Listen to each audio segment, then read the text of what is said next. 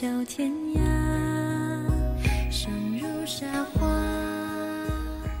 无可奈嗨何花落下，周末愉快，我是吴小健，这里是 FM 幺四五零幺零七，由我来为你读睡前故事。其实原本今天想给自己放个周末，不再延续今天的节目，但是在睡前看到了一篇文章，却让我无比感动，所以决定拿起麦克风，为你录一期节目，再跟你说一声晚安。是我们的家乡，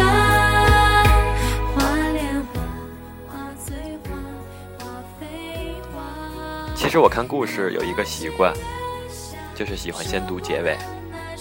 如果这个故事的结尾让我觉得温馨，让我觉得有所感悟的话，我会把文章翻到最前，从头读起来。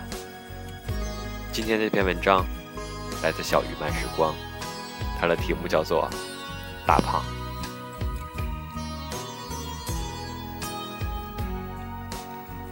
大胖一百三十五斤，身高一米八零，其实一点也不胖，而且他还很帅。可是两年前的他一百八十斤，有大肚腩，人高马大的他站在我的旁边，就像是一个巨人。而每次看见他的肚子，我都很是着急，忍不住拍拍问他：“这里边是不是有两个双胞胎呀？”后来索性我就叫他大胖了，叫了两年，后来也改不了口了。每个人都会问我说：“哎，这个大胖好像一点也不胖呀。”大胖其实曾经瘦过，当然也曾经胖过。记得那是大胖十六岁的时候，他可以算是校草级的人物。那个时候的大胖是篮球队的队长，成绩还非常的好。在每个学校都有这样的人，一群女生假装路过他的班级，假装路过他打球的球场，然后恨不得希望他哪一天突然的一失手，篮球就砸到了自己的脑袋上，然后借此砸出一段美好的姻缘。大胖那个时候是个榆木脑袋，最喜欢的动画是《灌篮高手》，而天天幻想自己就是那个红头发的樱木花道。就他的就他的幻想对象来看，他就是个情窦初开，甚至说情窦还没有开的傻瓜。杨洋就是这个时候出现的。一双迷人的眼睛，在我脑海里，你的身影挥散不去。握你的双手，感觉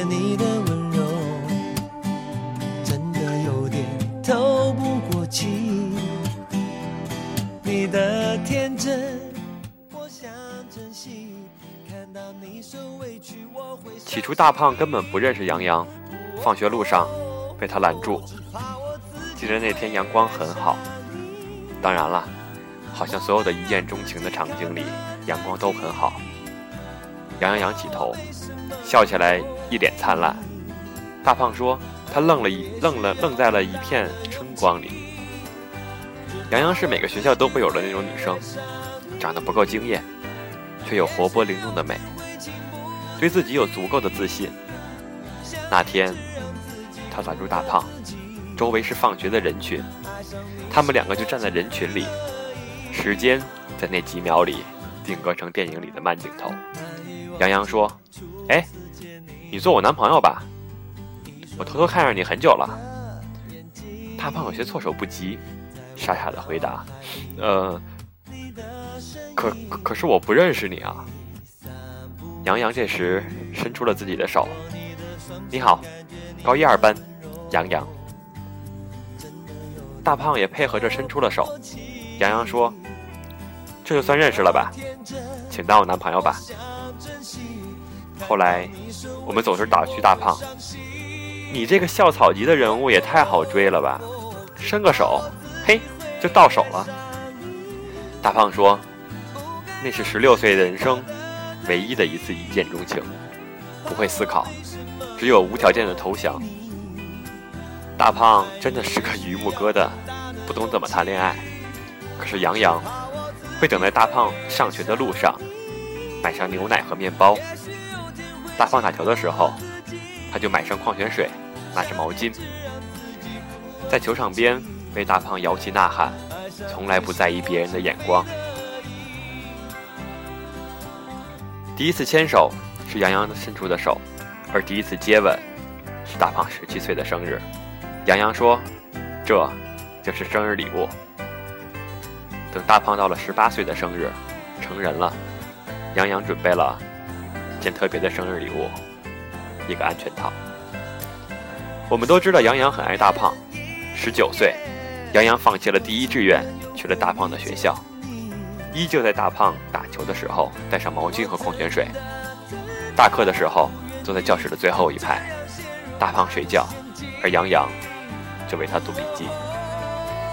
他们是朋友圈里公认的天生一对，两人中间也有争吵，可每次吵架，大胖就会对杨洋说：“对不起，无条件的认错。”到了大学毕业，他们都等着拿朋友圈里的第一份喜糖。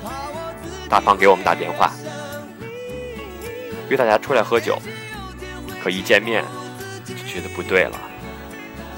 他的脚跟班杨洋不在了，每个人都不敢问。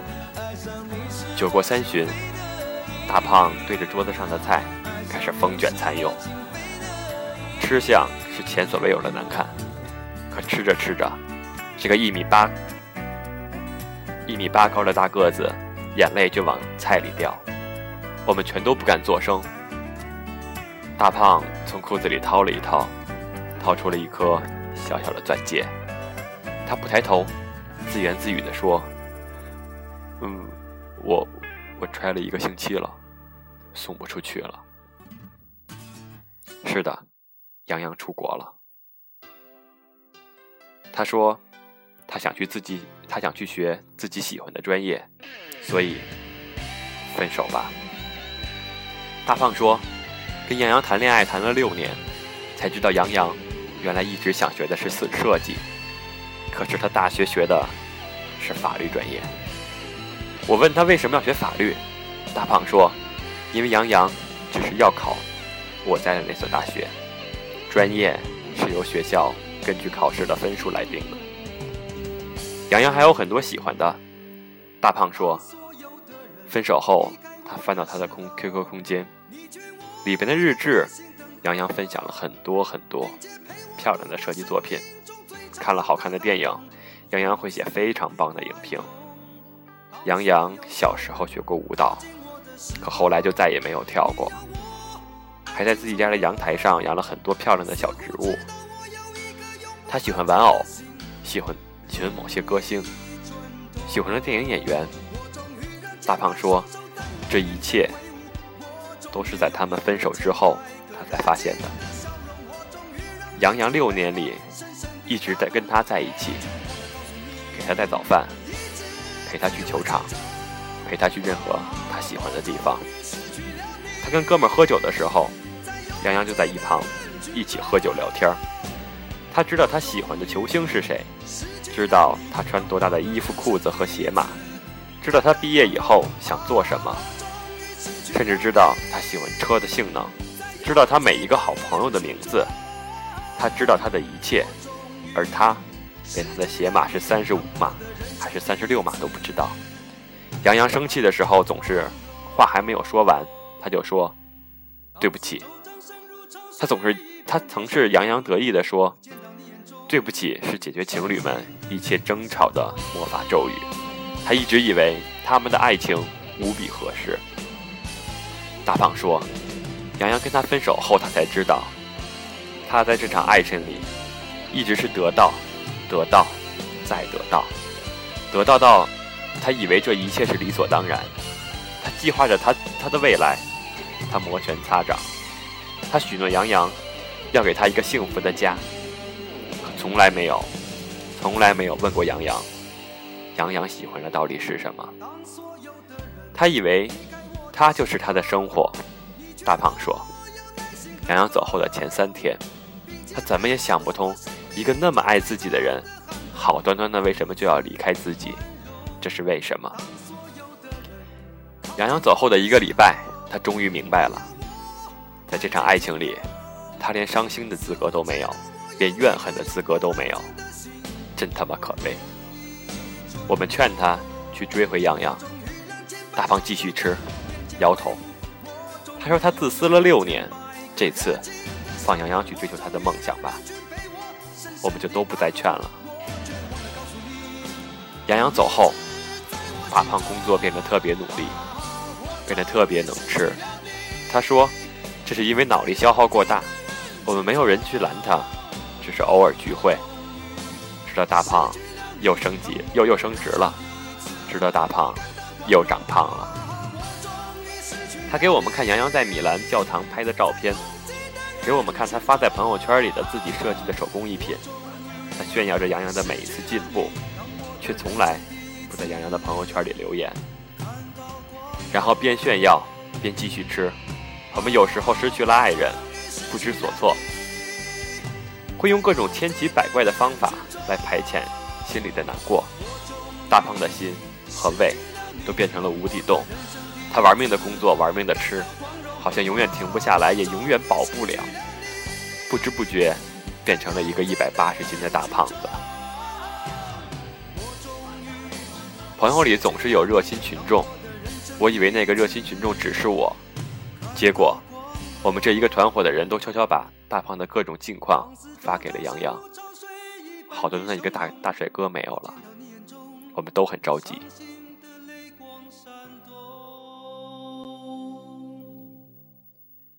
杨洋每次都说：“你们劝他少吃点儿。”然后。客套疏离的像一个陌生人，直到两年前的某一天，大胖又吃多了，还喝了很多的酒，胃穿孔，住到了医院。我悄悄地拍了张大胖躺在病床上的样子给杨洋，甲乙丙丁每个人都悄悄地拍了张张大胖的样子给杨洋。三天后，又去病房，大胖羞答答的。专注着盯着床边的坐着的女孩，而我们默默地退了去。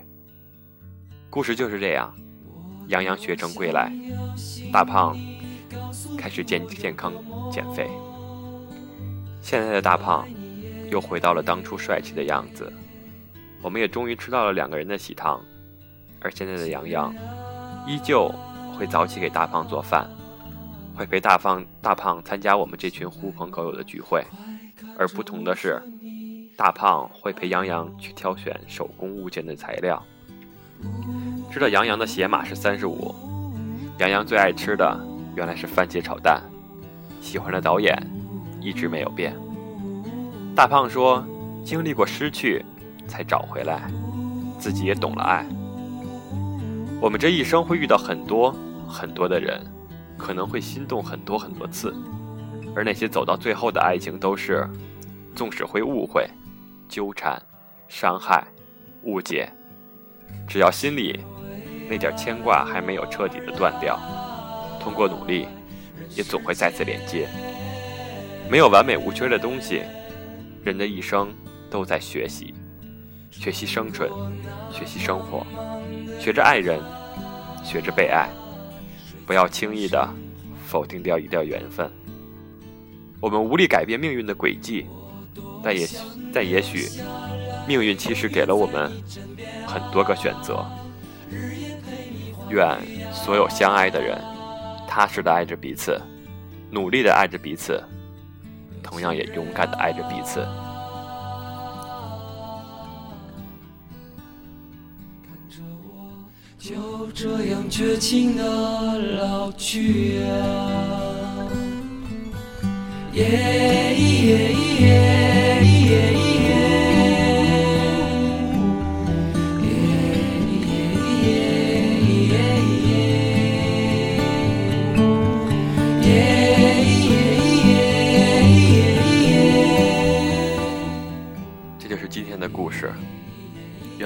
是大胖一样的人，能够在一段感情中知道自己的成长。